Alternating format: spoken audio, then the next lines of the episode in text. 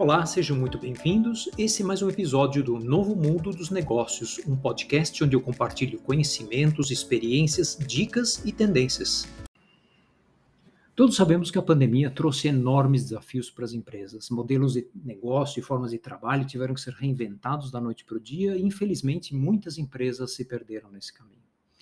As empresas que estão conseguindo vencer nessa crise quase sempre têm um elemento em comum: a agilidade dos negócios. Mas o que é, onde podemos achar e como se reproduz essa tal business agility? Bom, brincadeiras à parte, de fato, o conceito em si é bastante simples. Agilidade dos negócios, ou business agility em inglês, se resume na capacidade das empresas de se adaptarem e inovarem em escala, rapidamente e com melhores resultados, trabalhando em equipes multidisciplinares, autônomas e que buscam a melhoria contínua com base em experimentação e feedback frequente dos clientes. Ou, para quem já conhece eventualmente o Agile nas squads, nas equipes, a agilidade dos negócios é a aplicação da agilidade numa escala corporativa, ou seja, em todas as áreas da empresa onde faça sentido introduzir uma maior capacidade e velocidade de adaptação.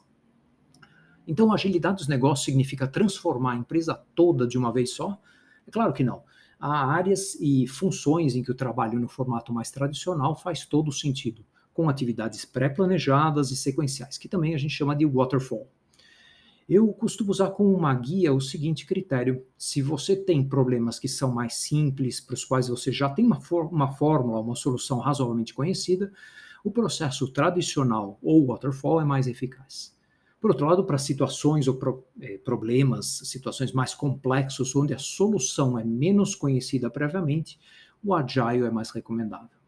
E vale considerar que nas empresas, especialmente as maiores, tem sempre sistemas, organizações e processos legados da empresa, que são aqueles que são uma base histórica da empresa e que nem sempre são ruins ou precisam ser desmontados para se obter agilidade dos negócios.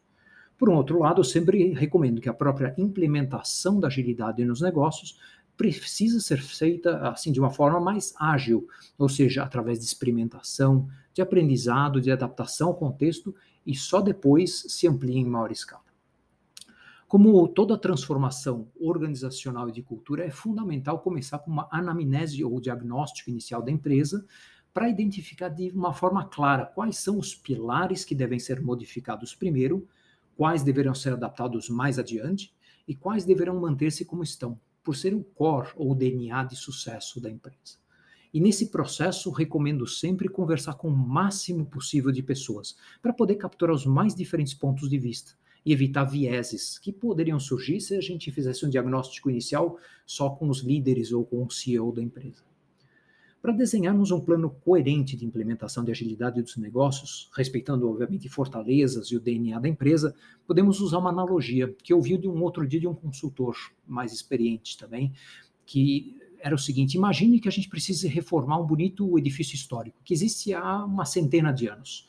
Vocês concordam que não faria nenhum sentido derrubarmos o prédio todo para construir um moderno arranha-céus no lugar? Né? Então, o que faríamos, e é de fato feito nas cidades históricas do mundo todo, é encostar andaimes no prédio e reformarmos cuidadosamente a sua estrutura, preservando o que fez daquela construção é, tão bacana, tão bonita e tão especial. Então, nessa analogia, se a gente fizer analogia com as empresas, um consultor de agilidade dos negócios deveria fazer o mesmo. Após diagnosticar o que precisa ser transformado, ele deveria alinhar o plano de transformação passo a passo com a liderança da empresa, respeitando sempre e preservando o que faz a empresa especial e eficaz e trazendo agilidade organizacional onde ela de fato realmente fizer mais sentido. Então, nesse contexto, vale ressaltar uma distinção. A transformação agile dos negócios não é exatamente o mesmo que transformação digital que também explodiu, né, se acelerou exponencialmente na pandemia. A transformação digital, a meu ver, um dos mais importantes pilares que vai habilitar e acelerar a transformação completa da agilidade dos negócios. Mas é um dos pilares. Para uma transformação agile completa e efetiva, além da transformação digital, é fundamental uma transformação cultural, organizacional e também dos processos na empresa. Então, só para exemplificar, porque senão esse podcast vai ficar muito extenso, na implementação da agilidade dos negócios, a necessidade de se modificar em elementos como cultura, o mindset da liderança, o grau de autonomia das equipes, desburocratizar processos decisórios, é, aumentar a capacidade de ouvir genuinamente o mercado e os clientes e, consequentemente, adaptar rapidamente a empresa conforme a gente tiver esses inputs do mercado. Enfim, são mudanças requeridas aqui. E também temos os famosos frameworks, ou né, frameworks agile nessa discussão sobre agilidade.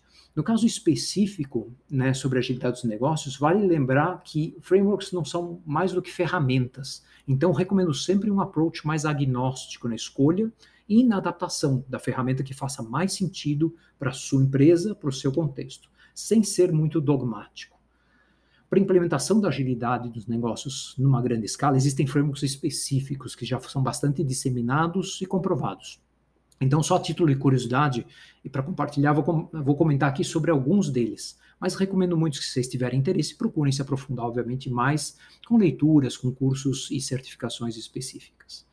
Então, vamos lá. O primeiro deles é o SAFE, S-A-S-F-E, que é o Scaled Agile Framework ele é mais completo, também mais complexo e provavelmente o mais disseminado no mundo hoje, especialmente no, no mundo das grandes corporações, por ser um pouco mais descritivo e combinar procedimentos ágeis com tradicionais.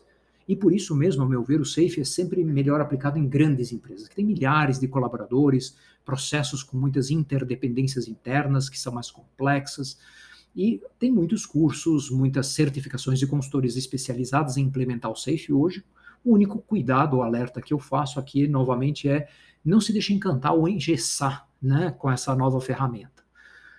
Um segundo para comentar que, na verdade, não é um framework, é uma, uma empresa e uma forma de trabalho que inspira outras, é o Spotify.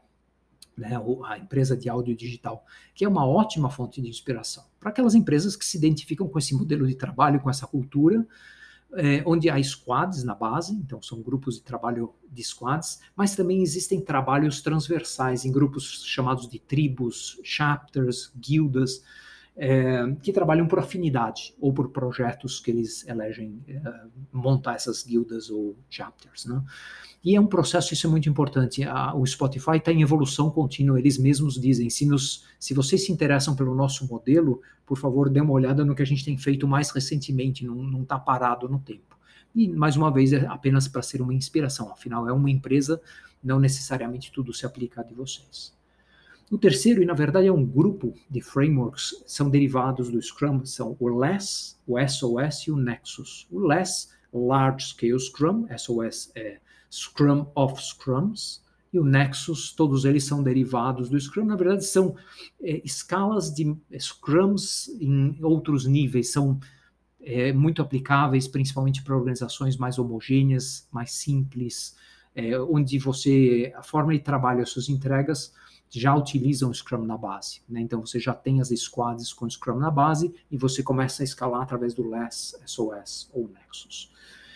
Finalmente tem o Disciplined Agile, ou DA, que é um framework um pouco mais recente e talvez o mais amplo e pragmático de todos, porque simplesmente combina uma forma híbrida elementos de Scrum, XP, UP, Lean, Kanban e outras metodologias ágeis na forma de um toolkit e esse toolkit sugere, através de exemplos práticos enfocados em seis ciclos de trabalho diferentes, como você pode otimizar os seus ways of working, as suas formas de trabalho. Então, é muito pragmático no sentido que você escolhe num menu de exemplos aquele que mais se parece com a sua situação, o seu contexto e procura aplicar as recomendações do Discipline Agile.